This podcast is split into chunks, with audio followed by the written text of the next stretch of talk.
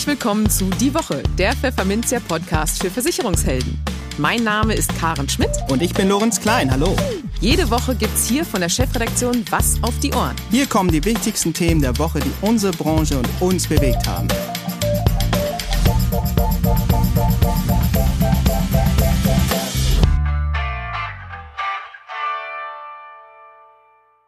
Moin aus Hamburg und herzlich willkommen zu Folge 48 unseres Podcasts. Heute ist Freitag, der 25. Juni 2021. Und diese Themen haben wir heute für Sie.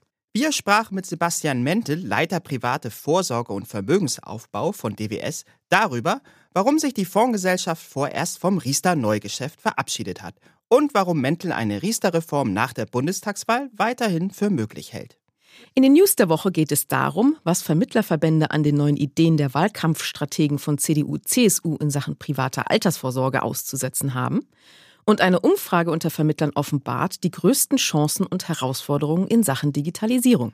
In der Kolumne der Woche gibt Online-Marketing-Experte Jan-Helmut Höhnle Tipps, wie die Online-Beratung auch bei komplexen Themen wie einer BU-Versicherung gelingt. Und für unser Schwerpunktthema für den Monat Juni, Mobilität, sprachen wir mit Christian Buschkotte, Managing Director bei 1Safe, über den Nutzen von Fahrradversicherung und das Vertriebspotenzial, das sich Vermittlern hier eröffnet. Aber bevor es losgeht, kommt an dieser Stelle ein kurzer Werbehinweis. Nachhaltigkeit ist das Trendthema unserer Zeit. Davon ist die Zürich-Versicherung überzeugt. Doch Nachhaltigkeit ist mehr als nur regional und saisonal einzukaufen oder auf Ökostrom zu setzen. Nachhaltigkeit geht auch in der Altersvorsorge. Anlegen mit gutem Gewissen und guter Rendite. Der Markt und die Kunden sind da. 75 Prozent der bis 35-Jährigen bevorzugen eine nachhaltige Altersvorsorge, zeigt eine aktuelle Umfrage. Wie du jetzt mit den ESG-Depotmodellen der Zürich-Versicherung nachhaltig bei deinen Kunden punkten kannst, erfährst du unter www.zürich-maklerimpuls.de slash Vorsorge. Im Gespräch Immer mehr Versicherer und andere Finanzdienstleister rücken von der Riester-Rente ab. Das passiere aber nicht freiwillig, sondern nur deshalb, weil ihnen der Gesetzgeber letztlich keine Wahl lasse, so der Tenor. Denn ohne eine Reform des Vorsorgeklassikers sei das Riester-Neugeschäft ab dem kommenden Jahr nicht mehr rentabel zu betreiben.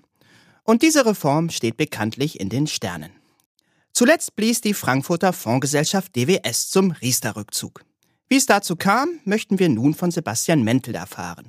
Der Leiter private Vorsorge und Vermögensaufbau von DWS erklärt uns außerdem im Gespräch, warum er ein Riester-Comeback nicht völlig ausschließen will und wie er das brandneue Wahlprogramm von CDU-CSU in Sachen privater Altersvorsorge einschätzt, das in Vermittlerkreisen für einige Irritationen gesorgt hat. Hallo Herr Mentel, ich begrüße Sie in unserem Podcast Moin aus Hamburg nach Frankfurt. Hallo, schön, dass ich dabei sein darf. Ja, die Debatte um die Zukunft der Riester-Rente begleitet uns nun schon seit einigen Monaten und die Aussichten auf ein Happy End für den einstigen Verkaufsschlager schwinden zusehends. Ihr Haus, lieber Herr Mentel, DWS, hat nun vor wenigen Tagen mitgeteilt, das komplette Riester-Neugeschäft einzustellen und stattdessen künftig auf garantiefreie Produktlösungen zu setzen. Was sind die Gründe für diese Entscheidung? Ja, zunächst äh, ist die 100% Bruttobeitragsgarantie hier anzuführen. Denn diese Garantiepflicht verhindert in dem aktuellen Zinsumfeld eine Kapitalallokation, so wie sie sich Vermittler, Kunden bzw. auch eine DWS wünschen würde. Soll heißen, eine hohe Aktienfondsquote ist mit dieser starren Garantiepflicht leider nicht möglich. So, und ich kann an der Stelle auch gerne mal jetzt ein Beispiel bringen, ähm, um das Ganze ein bisschen besser nachvollziehbar zu machen und auch diese Entscheidung aus der DWS ähm, etwas äh, besser äh, zu verstehen. Wenn wir uns einen langlaufenden Vertrag ansehen, ähm, von 30 Jahren Laufzeit etwa, dann kann die DWS am Kapitalmarkt in diesem Laufbandsegment eine Rendite von circa 0,3 Prozent äh, generieren in sicheren Kapitalanlagen, also in Rentenfonds. Die Fondskosten für diesen Fonds für die lange Laufzeit betragen 0,55 Prozent. So, und jetzt ist es eine einfache Rechnung. Wir nehmen 0,3 Prozent Marktzins minus die 0,55% Fondskosten und wir haben bereits einen negativen Zinssatz von 0,15%. Wir haben jetzt noch keine Vertriebsprovision berücksichtigt und noch keine Depotgebühr, wie sie ja auch erhoben werden von der DWS, um einen gewissen Fixkostenblock dann zu decken. Aus diesem Beispiel wird ersichtlich, dass das Neugeschäft aus der heutigen Perspektive schlicht keinen Sinn mehr ergibt, weil Garantiepflicht und Kapitalmarktumfeld nicht mehr zusammenpassen.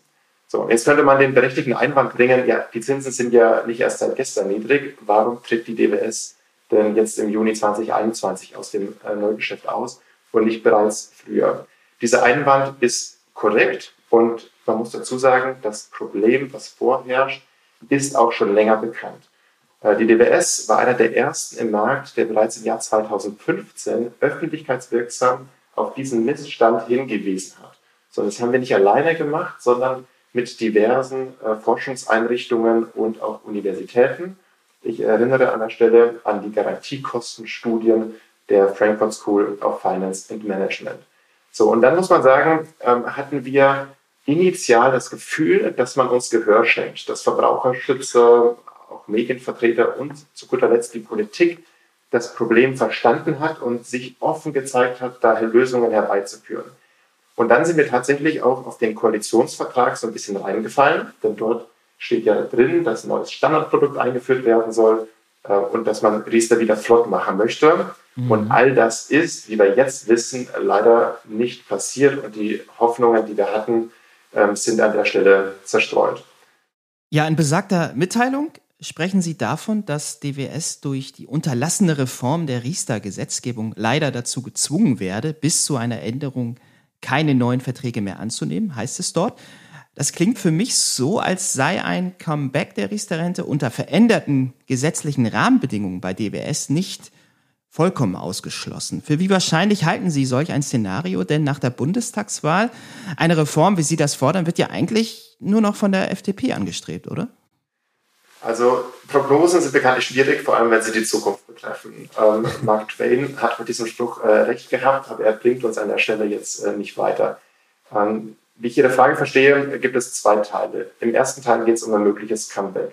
Dieses mhm. ist definitiv denkbar, aber Dreh- und Angelpunkt ist die Garantiepflicht beziehungsweise die Flexibilisierung der Garantiepflicht durch eine dringend benötigte Gesetzesreform. Glauben Sie mir, am liebsten wären wir erst gar nicht aus dem Neugeschäft ausgestiegen und wir hätten am liebsten die letzten Jahre das Produkt auch nicht immer unattraktiver gestaltet. Wir haben die Mindestlaufzeiten angehoben, äh, wir haben auch die Provision gekürzt. All das war nötig, äh, damit wir in diesem Kapitalmarktumfeld überhaupt noch Produkte anbieten konnten. Äh, aktuell sieht es leider nicht danach aus, als wenn eine Reform ins Haus steht, in dieser Legislaturperiode wirklich ausgeschlossen aber auch in der nächsten ist es jetzt nicht sonderlich wahrscheinlich. Nochmal kurz zu Ihrer Aussage, dass die FDP die einzige Partei sei, die noch eine Reform ähm, anstrebt. Dem würde ich nicht ganz zustimmen, denn ähm, auch die Union hat Riester noch nicht ganz abgeschrieben. Das wissen wir aus äh, diversen äh, Gesprächen. Und wenn wir in das kürzlich veröffentlichte äh, Wahlprogramm der Union blicken, äh, dann ergeben sich daraus durchaus auch ein paar Hoffnungsschimmer, mit Bezug auf eine mögliche Riester-Reform. Jetzt nochmal zum zweiten Teil äh, der Frage, wie wahrscheinlich ist eine Reform in der neuen Legislaturperiode? Und an der Stelle gestatten Sie mir zwei Gegenfragen. Zum einen, wie schneiden die Union und die FDP in der Bundestagswahl ab? Und die zweite Frage, welche Partei stellt den neuen Finanzminister? Spaß beiseite. Diese zwei Fragen sind in der Tat dafür äh, kriegsentscheidend, wie hoch die Erfolgswahrscheinlichkeit für eine mögliche Riester-Reform in der neuen Legislatur aussehen wird. Ja, nun zeigen ja die Umfragen zumindest im Moment, dass man wahrscheinlich irgendwie auch Grün beimischen müsste in einer möglichen neuen Regierung. Zumindest wird es schwierig, da eine Mehrheit wohl nach jetzigem Stand äh, zu finden, die ohne die Grünen auskommt. Aber das müssen wir jetzt mal abwarten. Aber Sie haben das Programm der CDU, CSU erwähnt. Das wurde jetzt ja am Montag, also vorgestern, äh, präsentiert und die Riester-Rente taucht darin zumindest in, mit keinem Satz auf. Stattdessen findet sich unter anderem die Forderung nach einem obligatorischen Standardprodukt in der Altersvorsorge, das ohne Abschlusskosten auskommen soll.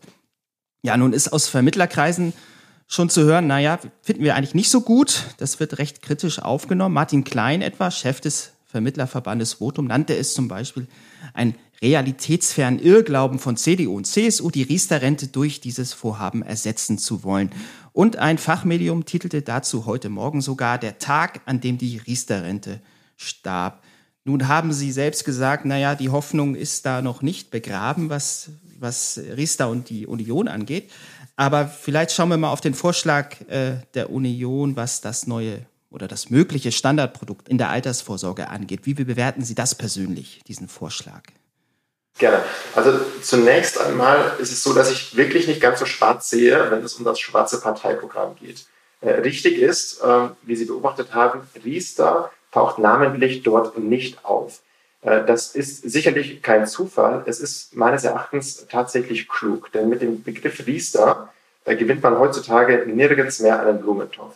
Der Begriff und das Produkt, wohl wissentlich, dass es nicht das Produkt gibt, sondern viele unterschiedliche Produkte von verschiedenen Anbietergruppen, ähm, ist teils zu Recht, aber teils auch zu Unrecht in Verruf geraten. Das heißt, es wäre unopportun, mit dem Namen Riester jetzt tatsächlich hier auch äh, in das Programm da reinzugehen. Und vielmehr ist es meines Erachtens wichtig, auch mal zwischen den Zeilen zu lesen. Und für die Hörer, die jetzt das Programm gerade mal nicht vor sich haben sollten, können wir gerne mal gemeinsam in ein paar Schlüsselstellen einsteigen. Zum einen heißt es gleich zu Beginn, bei der privat staatlich geförderten Altersvorsorge brauchen wir einen Neustart. Klingt ja schon mal gut. Wir wollen sie effizienter, transparenter und dadurch attraktiver und einfacher machen. Das wollen wir auch und All diese Punkte sind im Rahmen des sogenannten Fünf-Punkte-Plans aus der Industrie auch hervorgebracht worden, um Riester eben wieder äh, flott zu machen. Jetzt kommen wir zu dem Punkt, den Sie angesprochen hatten. Wir werden Kriterien für ein Standardprodukt festlegen. Dieses Produkt ist verpflichtend für alle Arbeitnehmerinnen und Arbeitnehmer, es sei denn, sie widersprechen der Einbeziehung. Also dieses äh, Opt-out. Das Ganze ohne Abschlusskosten mit möglichst niedrigen Verwaltungskosten. Aber ähm, dabei soll es eine attraktive und unbürokratische Förderung durch den Staat geben. So, die Förderung, die erinnert uns ja wieder an das Riester-Konzept. Also von dieser Förderung möchte man anscheinend dann nicht Abstand nehmen. Und ganz wichtig, jetzt heißt es, neben Produkten mit einer Leistungsgarantie sollen auch Produkte ohne Leistungsgarantie angeboten werden. Also auch hier zeigt man, dass man verstanden hat, dass diese Leistungsgarantie im aktuellen Marktumfeld nicht mehr zeitgemäß sondern tatsächlich sogar ähm, schädlich ist. Und wenn ich das so lese, dann habe ich durchaus noch Hoffnung, dass auch das bestehende Riester-Konstrukt nochmal angegangen werden könnte, sodass man auch die Möglichkeit hat, bestehende Riester-Verträge zu verbessern und neue, innovative, äh, zeitgemäße Produkte aus der Riester-Welt äh, dann zu bringen. Abgesehen davon, um auch wieder ein bisschen dann zurückzukommen auf die Frage, ähm, ein Staats- getriebenes Produkt äh, begrüße ich jetzt erstmal äh, nicht, äh, weil die Erfahrung gezeigt hat, dass der Staat dann doch vieles nicht äh, besser machen kann ähm, als dann äh, die Privatwirtschaft. Wenn es ein Nebeneinander von unterschiedlichen Lösungen gibt, teils staatlich geboten ähm, und, und, teilweise durch die Privatwirtschaft organisiert, ähm, dann spricht dagegen erstmal nichts. Aber ich möchte doch nochmal äh, darauf aufmerksam machen, dass hierzulande Altersvorsorgeprodukte und auch Finanzprodukte nicht aktiv gekauft werden, sondern doch zumindest in der Vergangenheit äh, verkauft wurden. Und ob es dann wirklich funktioniert, dass ein Produkt ohne Kosten, also letztendlich auch ohne Vertrieb, ähm, den gewünschten Verbreitungsgrad erreicht, da habe ich dann doch äh, gewisse Zweifel. Klar, man bedient sich dann dem Opt-out, um erstmal alle verpflichtend mit dabei zu haben. Aber ich würde an der Stelle dann doch eher an die Eigenverantwortung der Bürgerinnen und Bürger appellieren und ihnen die Möglichkeit zu geben, aus einem gewissen Produktfundus auszuwählen, aber bitte eben mit zeitgemäßem regulatorischen und gesetzgeberischen Rahmen. Vielen Dank für das Statement an dieser Stelle. Wir bleiben gespannt, wie das Ganze weitergeht. Sebastian Mentel, alles Gute nach Frankfurt. Bis zum nächsten Mal. Danke, alles Gute. Die News der Woche Teil 1. CDU, CSU planen Epochenwechsel in der Altersvorsorge, hieß es diese Woche in der Fachpresse. Oder noch etwas melodramatischer, der Tag, an dem die Riester-Rente starb. Beide Schlagzeilen beziehen sich auf das nun endlich fertiggestellte Wahlprogramm der Unionsparteien, das am Montag von den Parteichefs Armin Laschet und Markus Söder vorgestellt wurde. Was darin auf gut 140 Seiten aufgeschrieben wurde, bietet zum einen Erwartbares, aber auch so einige Überraschungen für die Versicherungsbranche. Das Wichtigste, die drei Säulen der Alterssicherung sollen weiter bestehen bleiben. Die Union bekennt sich also auch weiterhin zur privaten Altersvorsorge. Und diese soll für Selbstständige sogar verpflichtend werden, sofern diese nicht bereits anderweitig abgesichert sind, so der Plan. Ebenso dürfte die Ablehnung einer Bürgerversicherung und die Förderung der betrieblichen Altersversorgung auf die einhellige Zustimmung der Branche stoßen. Auch dass Finanzdienstleister vermehrt Produkte ohne Leistungsgarantie anbieten sollen, dürfte für ein Aufatmen gesorgt haben. Doch im Programm findet sich auch dieser Satz, der gemessen an einem konservativen Parteiprogramm fast schon revolutionär klingt. Bei der privaten staatlich geförderten Altersvorsorge brauchen wir einen Neustart, heißt es auf Seite 61. Und weiter? Wir wollen sie effizienter, transparenter und dadurch attraktiver und einfacher machen. Was sich die Union darunter vorstellt, verdeutlichen die folgenden Punkte. Wir werden Kriterien für ein Standardvorsorgeprodukt festlegen. Dieses Produkt ist verpflichtend für alle Arbeitnehmerinnen und Arbeitnehmer, es sei denn, sie widersprechen der Einbeziehung. Opt-out. Und jetzt kommt's. Das Standardprodukt soll ohne Abschlusskosten und mit möglichst niedrigen Verwaltungskosten auskommen. Ein Standardprodukt ohne Abschlusskosten da wurde zum Beispiel der Bundesverband Deutscher Versicherungskaufleute BVK hellhörig und machte in einem Statement am Dienstag deutlich, dass man davon nichts hält. Die Unionspläne verkennen die unterschiedlichen Bedürfnisse und Lebenssituationen der Menschen, für die eine qualifizierte individuelle Beratung durch Vermittler notwendig ist. Beratung ist wichtig und muss auch angemessen entlohnt werden, stellte BVK-Präsident Michael Heinz klar. Denn, so Heinz, ein Vertrieb ohne Beratung widerspreche dem Verbraucherschutzgedanken. Wir sehen die Gefahr, dass die Verbraucher diesem Vorsorgezwang in großer Zahl widersprechen werden, warnte der Verbandschef. Martin Klein, Chef des Vermittlerverbands Votum, sieht das ganz genauso. Der Gedanke, dass eine finanzielle Absicherung im Alter ohne professionelle Beratung möglich sein soll, sei ein Irrglaube, gab er am Montag zu Protokoll. Wer soll den zusätzlichen Absicherungsbedarf des Erwerbstätigen ermitteln? Und wer hilft ihm bei der Entscheidung für das richtige Garantieniveau, ließ Klein mitteilen. Für Diskussionen dürfte auch das geplante Konzept der Union für eine sogenannte Generationenrente sorgen, mit der man in Deutschland eine neue Form der kapitalgedeckten Altersvorsorge etablieren wolle, wie es heißt. Die Generationenrente soll eine Altersvorsorge von Geburt an ermöglichen. Zu den von CDU-Politiker Kai Witteger konkret benannten 4000 Euro, die für jedes Kind in Aktien investiert werden sollen, heißt es aber lediglich, wir werden prüfen, wie man die Generationenrente mit einem staatlichen Monatsbeitrag zur Anlage in einem Pensionsfonds mit Schutz vor staatlichem Zugriff ausgestalten kann. Nun ja, immerhin sind die Absichten der Unionisten durchaus ehrenwert. Unser Ziel ist es, mit einem attraktiven Instrumentenmix Altersarmut wirksam zu vermeiden. Da kann man nur gutes Gelingen wünschen. Die Kolumne die Berufsunfähigkeitsversicherung ist ein Thema, das wie ein Damoklesschwert über Arbeitnehmern schwebt. Sie wissen, dass eine solche Absicherung sinnvoll ist, aber viele können sich nicht dazu durchringen, eine abzuschließen oder sich überhaupt erstmal mit dem Thema zu befassen. Wer Kunden im Bestand hat, denen immer noch eine BU fehlt, sollte hartnäckig bleiben, empfiehlt Online-Marketing-Experte Jan Helmut Höhnle. In der Online-Beratung böten sich dafür einige spannende Möglichkeiten. Emotionen wecken heißt hier die Leitlinie. Wie das geht, verrät er Ihnen nun in seiner Kolumne. Etwa zwei von drei Erwerbstätigen hier in Deutschland haben noch keine Absicherung für ihre Arbeitskraft. Von etwa 44 Millionen Erwerbstätigen haben nur rund 15 Millionen eine Absicherung bei BU. Wie ist es in Ihrem Bestand? Ist es dort genauso, dass etwa zwei von drei Ihrer Kunden noch keine Absicherung bei BU haben? Grund genug, um ja, Ihnen ein paar Tipps zu geben, wie Sie die Video- und Online-Beratung dazu nutzen können, um Ihre Bestandskunden mal ein bisschen anders auf dieses Thema Einkommensabsicherung anzusprechen. Es gibt ein paar spannende Möglichkeiten. Mein Name ist Jan-Helmut Höhnle und ich bin Gesellschafter und Geschäftsführer der Höhnle Training GmbH, die Deutsche Akademie für Video- und Online-Beratung.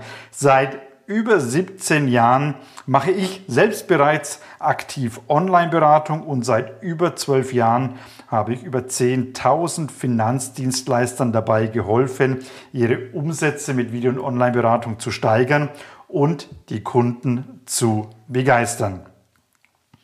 Viele nutzen ja Content Marketing, um auf das Thema Arbeitskraftabsicherung hinzuweisen. Sie schreiben Blogs, nutzen Postings bei äh, Social Media, bei Facebook, bei Xing, bei Twitter, bei LinkedIn und ja, schalten unter Umständen auch Werbeanzeigen, um eben auf sich und auf das Thema BU Einkommensabsicherung aufmerksam zu machen. Aber die Menschen, die Kunden sind träge, gerade dann, wenn es um das Thema Versicherung geht. Und die persönliche Ansprache ist meistens viel, viel wirkungsvoller. Aber extra hinfahren ist halt sehr umständlich oder Kunden davon zu überzeugen, dass sie ins Büro kommen, ist halt auch sehr umständlich. Also nutzen viele das Telefon. Allerdings beim Telefon hat man halt nur den auditiven Weg, also das Gehör als Sinneswahrnehmung zur Verfügung. Und deshalb bietet sich gerade dann, wenn ich mit Kunden, mit Interessenten telefoniere, an, mit ihnen online zu gehen. Denn plötzlich öffnet sich der visuelle Kommunikationsweg. Denn bei Video- und Online-Beratung kann ich Dinge zeigen und ja, ich kann sogar noch viel mehr als zeigen, denn ich kann meinen Kunden die Möglichkeit geben, interaktiv sich einzubringen, indem sie auf ja, Rechner klicken, indem sie Zahlen eingeben und dabei ihre Lücke bei Berufs- oder Erwerbsunfähigkeit selbst berechnen. Und Dinge, die man selbst berechnet, sind deutlich glaubwürdiger und ja, überzeugen viel, viel mehr. Ein bisschen so wie beim, beim Film auch. Man ja, lebt oder durchlebt genau das Gleiche als auch der Held im Film. Dann, wenn man sich mit dem Helden auch identifizieren kann. Und identifizieren geht eben, wenn man am meisten Gemeinsamkeiten findet. Berechnet und ja, erlebt man in einer Video- und Online-Beratung selbst seinen Bedarf und seine Lücken, dann ist das viel, viel glaubhafter und deutlich ja, merkwürdiger. Deshalb ist es wichtig, dass man ja den Kunden im Telefonat nicht nur online mitnimmt, sondern dass man seine Präsentation auch sehr lebhaft gestaltet. Und dazu gehört beispielsweise, dass man Präsentationsfolien nutzt, die ja noch nicht komplett, noch nicht vollständig sind, denn dann hat man Gesprächsbedarf. Dann kann man zusammen mit seinem Gesprächspartner diese Präsentation ergänzen und ihn so mitnehmen und ihn selbst zu Erkenntnissen führen. Und es gibt noch andere interaktive Gestaltungsmöglichkeiten innerhalb der Online-Beratung. So können Sie beispielsweise Filme beim Kunden, also auf dem Laptop, auf dem PC des Kunden abspielen, die sehr emotional sind und eben Gefühle wecken. Und das ist eben eine andere Ansprache, als wenn ich mit dem Kunden einfach nur salopp verbal kläre, ob er denn Interesse hat an einer BU-Versicherung. Sieht er hingegen in einem Film, wie ein anderer in die gleiche oder in eine solche Situation kommt und dann eben entsprechend Leistung bekommt, dann ist es deutlich überzeugender, als wenn ich es nur über Worte am Telefon anspreche oder eben über Emotionen ein Gefühl bei ihm erzeuge über diesen Videofilm, der dazu beiträgt, dass er sich mit diesem Thema auseinandersetzt. Nutzen Sie einfach alle Gelegenheiten, wenn Sie mit dem Kunden am Telefon sind. Egal, ob er die Adresse ändern möchte, ob er nach der Kfz-Versicherung fragt oder eben seinen Vertragsstand abruft, gehen Sie mit Ihren Kunden online und wecken Bedarf für das Thema Einkommensabsicherung. Ganz gleich, ob Sie das mit BU, mit einer Grundfähigkeit absichern. Am Ende des Tages ist es wichtig, dass Sie sehr emotional Bedarf beim Kunden wecken. Gerade solche erklärungsbedürftigen Produkte wie beispielsweise BU verlangen in der digitalen Beratung, in der Online-Beratung einfach etwas mehr verkäuferische Finesse und auch eine kreative Präsentation. Nur Zahlen, Daten, Fakten verpuffen meistens. Doch ja, richtig angegangen, so wie eben hier beschrieben, ist die Online-Beratung für Berufsunfähigkeit wirklich eine spannende, eine spannende Geschichte mit sehr, sehr guten Aussichten auf ein Happy End. Und zwar ein Happy End für den Beratenden, der dann ja, erkennt, dass er diesen Versicherungsschutz braucht und die Lücken dann eben absichert, aber genauso auch für den Berater, der eben damit Möglichkeiten hat, seine Kunden optimal zu versichern und eben Umsatz und Geschäft zu machen. Probieren Sie es einfach mal aus und nehmen Ihre Kunden einfach im Telefonat mit online. Ich bin gespannt über Ihre Erfahrungen. Die News der Woche Teil 2.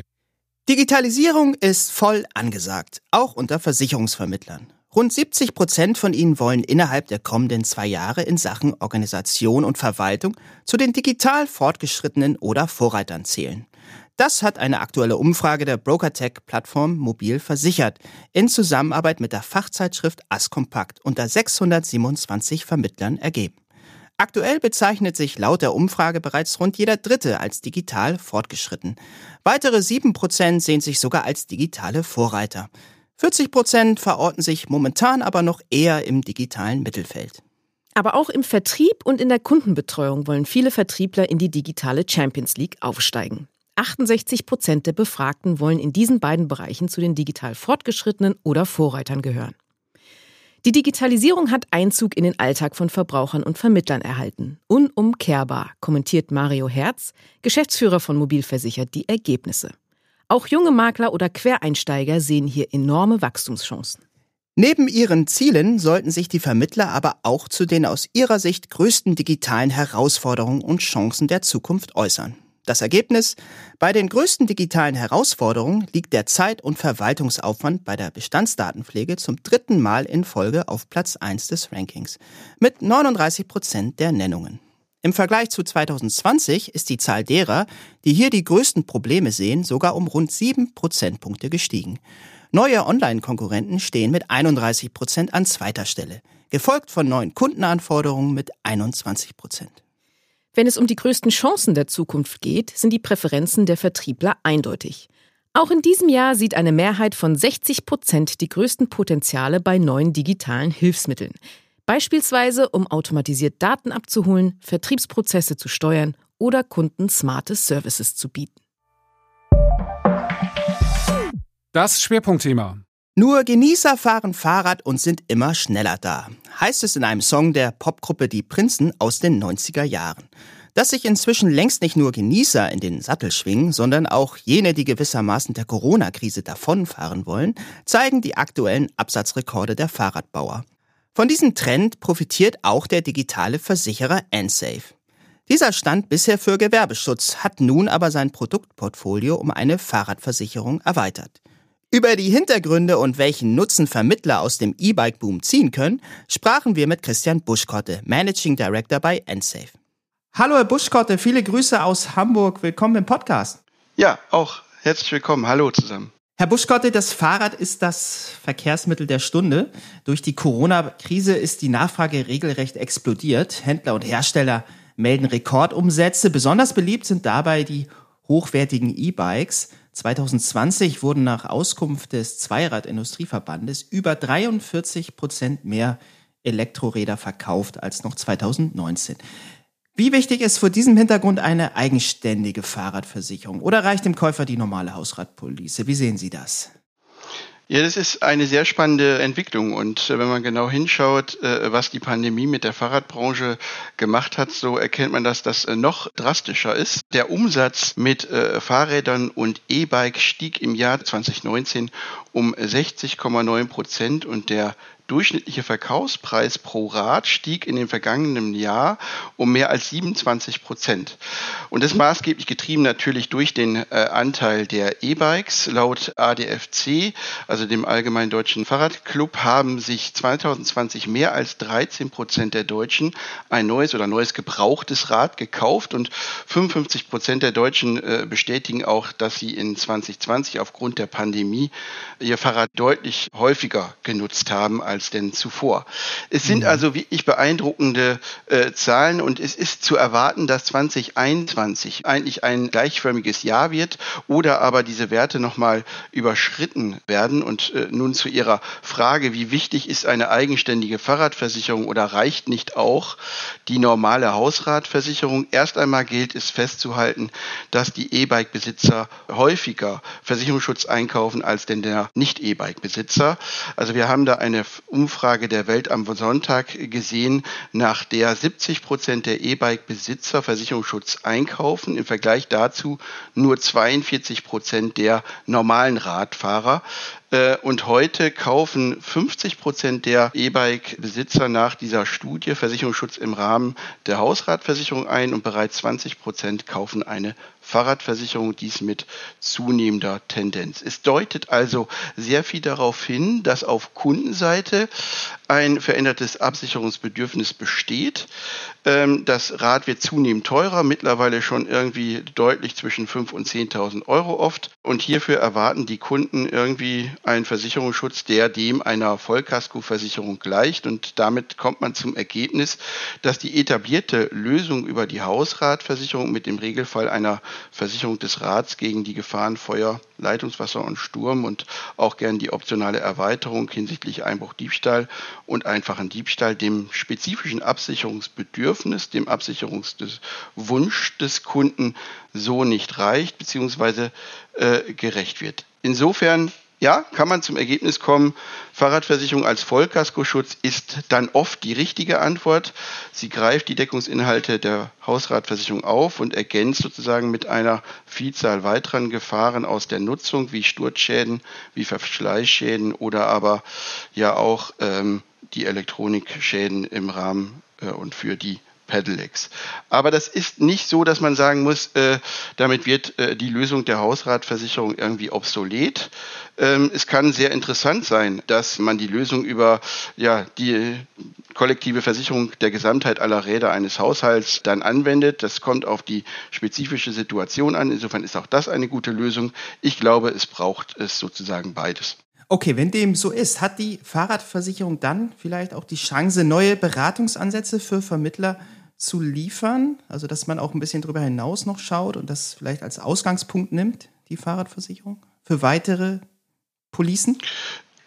Ja, ich, ich glaube, der, der Berater muss das in seine äh, Beratungsphilosophie, in seinen Beratungsansatz integrieren. Jetzt muss man natürlich drauf schauen, äh, wie oft kommt so etwas vor und ist das äh, Thema schon in, in, der, in der Fläche auch da, dass man diesen spezifischen Absicherungswunsch, dieses Absicherungsbedürfnis äh, auch aufgreift. Auch dazu ein, paar Zahlen. Es gibt aktuell 79 Millionen Fahrräder in Deutschland, 10 Prozent sind davon eher E-Bikes. Und wenn man dann darauf schaut, dann 20 Prozent, habe ich eben gesagt, versichern das. Dann bespielt man aktuell natürlich einen Teilmarkt, der irgendwie zwei bis drei Prozent des Gesamtmarktes betrifft. Insofern ist der Markt natürlich noch nicht groß, aber wir sehen ja deutlich die Zunahme dieser Zielgruppe und des Marktes äh, und erwarten auch ein Wachstum, was mehr als sieben Prozent per annum beträgt. Und insofern dürfen wir, glaube ich, davon ausgehen, dass in 2021 mehr als 500.000 neue Fahrradversicherungen verkauft werden. Und insofern macht es schon deutlich Sinn, dass der Berater sich darauf einstellt, dass es neue Beratungsansätze braucht, dass das Thema Fahrradversicherung integraler Bestandteil der Beratung äh, wird. Besonders spannend finde ich nochmal neben dem E-Bike-Antrieb auch das Thema junge Leute. Wir stellen deutlich fest, dass oft dort ja die Lieblingsstücke dieser jungen äh, Leute versichert werden und so kommt es dann dazu, dass das Gravelbike versichert wird und auch die weiteren Lieblingsstücke identifiziert werden, die äh, einem lieb geworden sind und man aber noch gar nicht so sehr in der Hausratlogik denkt. Auch diesem muss äh, der Berater gerecht werden. Mhm. Nun könnte man ja meinen, so als Laie zumindest, ja, eine Fahrradversicherung, das ist eigentlich nicht so wahnsinnig kompliziert. Trotzdem kann es ja immer wieder auch Haken und Ösen, Stolperfallen geben, bei, bei, wie bei allen Versicherungsprodukten letztlich. Ähm, welche würden Sie da hervorheben? Worauf muss man als Vermittler vielleicht da besonders achten? Jetzt kann man eigentlich ja ähm, luxuriöserweise davon ausgehen, dass in der Fahrradversicherung nur wenig Leistungsausschüsse da sind. Äh, wir kennen die Bausteine, die es äh, am Markt gibt. Das ist so wie bei uns Diebstahlschutz, Beschädigung, aber auch Schutzbrief und Assistance. Und insofern ist äh, einmal die Basis äh, schon sehr gut. Äh, und trotzdem mhm. muss der Berater äh, an die Annahmevoraussetzungen, an die Obliegenheiten denken, diese kennen und auch mit dem Kunden besprechen. Welche sind das äh, unter anderem? Also sind Verschleißschäden mitversichert? Und wenn ja, äh, bis zu welchem Fahrradalter? Gibt es besondere Obliegenheiten? Zum Beispiel für den Diebstahlschutz sind dort Mindestanforderungen an Schlösser vorgesehen muss im Leistungsfall immer die Originalanschaffungsrechnung des Fahrrades beigebracht werden oder was gilt bei Privatkäufen? Gibt es eine Verpflichtung, Schäden durch Fachwerkstätten beseitigen zu lassen oder darf der Kunde auch Reparaturen selbst äh, vornehmen und abrechnen? Das sind exemplarisch Themen, ich glaube, die, die muss man äh, als Berater mit im Paket, im Koffer haben und bespielen. Ansonsten kann man sicherlich davon ausgehen und auch sagen, hier haben wir einen sehr komfortablen äh, Versicherungsschutz und der kann individuell aus den ja üblicherweise drei Bausteinen auch am Markt äh, Diebstahl, Schutz, Beschädigung, Schutzbrief, Assistance gewählt und zusammengestellt werden. Ja, nun hat NSAFE ja selbst gerade eine neue Fahrradversicherung auf den Markt gebracht. Was war Ihnen denn bei der Produktgestaltung vor allem wichtig? Wir mit NSAFE wollten ein Produkt anbieten, das sich aufgrund unserer Multikanalstrategie auch über alle Kanäle, über alle Vertriebswege sehr gut verkaufen lässt. Egal, ob der Kunde jetzt nun über den Aggregator, über einen Marktplatz, über einen Händler oder über unsere Vertriebspartner bei NSAFE abschließt. Und wir haben darauf Wert gelegt, dass die Antragsstrecke einfach äh, ist, transparent, nachvollziehbar und mit wenigen Angaben man, also wir sind äh, bei drei Angaben, wir zum Preis kommen und der Kunde und Vermittler dann wie üblich in anderen Konfiguratoren das Produkt aus den drei Leistungsbausteinen flexibel zusammenstellen kann. Jetzt schauen ja immer alle auf Unterscheidungsmerkmale gerne. Ne? Wie hebt sich ein Produkt, ein neues Produkt ab vom Markt? Haben Sie da auch versucht, da ein paar äh, Ankerpunkte zu setzen? Absolut. Im, Im Wesentlichen ist es natürlich getrieben durch die Annahmerichtlinien. Wir verfahren so, dass wir bis 10.000 Euro Neuwert eigentlich äh, alle gängigen Fahrradtypen vom Citybike bis hin zum Dirtbike auch hochwertige Rennräder oder aber auch äh, Dreiräder für gehandicapte Menschen versichern können. Wir haben, wie ich finde, sehr einfache Vertragsregeln geschaffen, die für eine maximale Transparenz sorgen. Das heißt, wir verzichten zum Beispiel auf die Mindestanforderungen äh, für Schlösser. Das heißt nicht, dass wir auf den Verschluss verzichten, sondern wir verzichten einfach nur auf die Definition, das Schloss muss einen Mindestkaufpreis von irgendwie x Euro haben. Das erschien uns nicht nachvollziehbar und transparent. Auch kann äh, der Kunde bei uns Schäden am Fahrrad selbst reparieren. Das ist insbesondere wichtig für all diejenigen, die Fahrradliebhaber sind, die oft eine sehr intensive Nutzung ihres Bikes haben. Man kann bei uns auf Basis eines Kostenvoranschlags abrechnen. Auch das ist sicherlich für den einen oder anderen ganz spannend. Und ich glaube, ein wesentlicher Punkt ist auch, äh, dass wir privat gekaufte Fahrräder uneingeschränkt äh, versichern. Und natürlich, und das ist auch wiederum ganz spannend, versichern wir äh, alles äh, weltweit. Da kommt natürlich dann auch eine, eine Deckung zum Tragen, wie zum Beispiel das Mietrad im Ausland, was dann den gleichen Versicherungsschutz äh, genießt, wie das eigentlich hier vor Ort versicherte Bike, was in meiner Garage steht. Das sagt Christian Buschkotte. Vielen Dank für das Gespräch. Bis zum nächsten Mal. Vielen Dank. Und damit sind wir mit Folge 48 unseres Podcasts durch. Verpassen Sie keine weitere Folge und abonnieren Sie ihn am besten gleich auf einer der gängigen Podcast-Plattformen. Über eine Bewertung dort würden wir uns auch sehr freuen. Ansonsten hören wir uns kommenden Freitag wieder. Bis dahin gilt, bleiben Sie gesund, genießen Sie das Wochenende und kommen Sie gut in die neue Woche.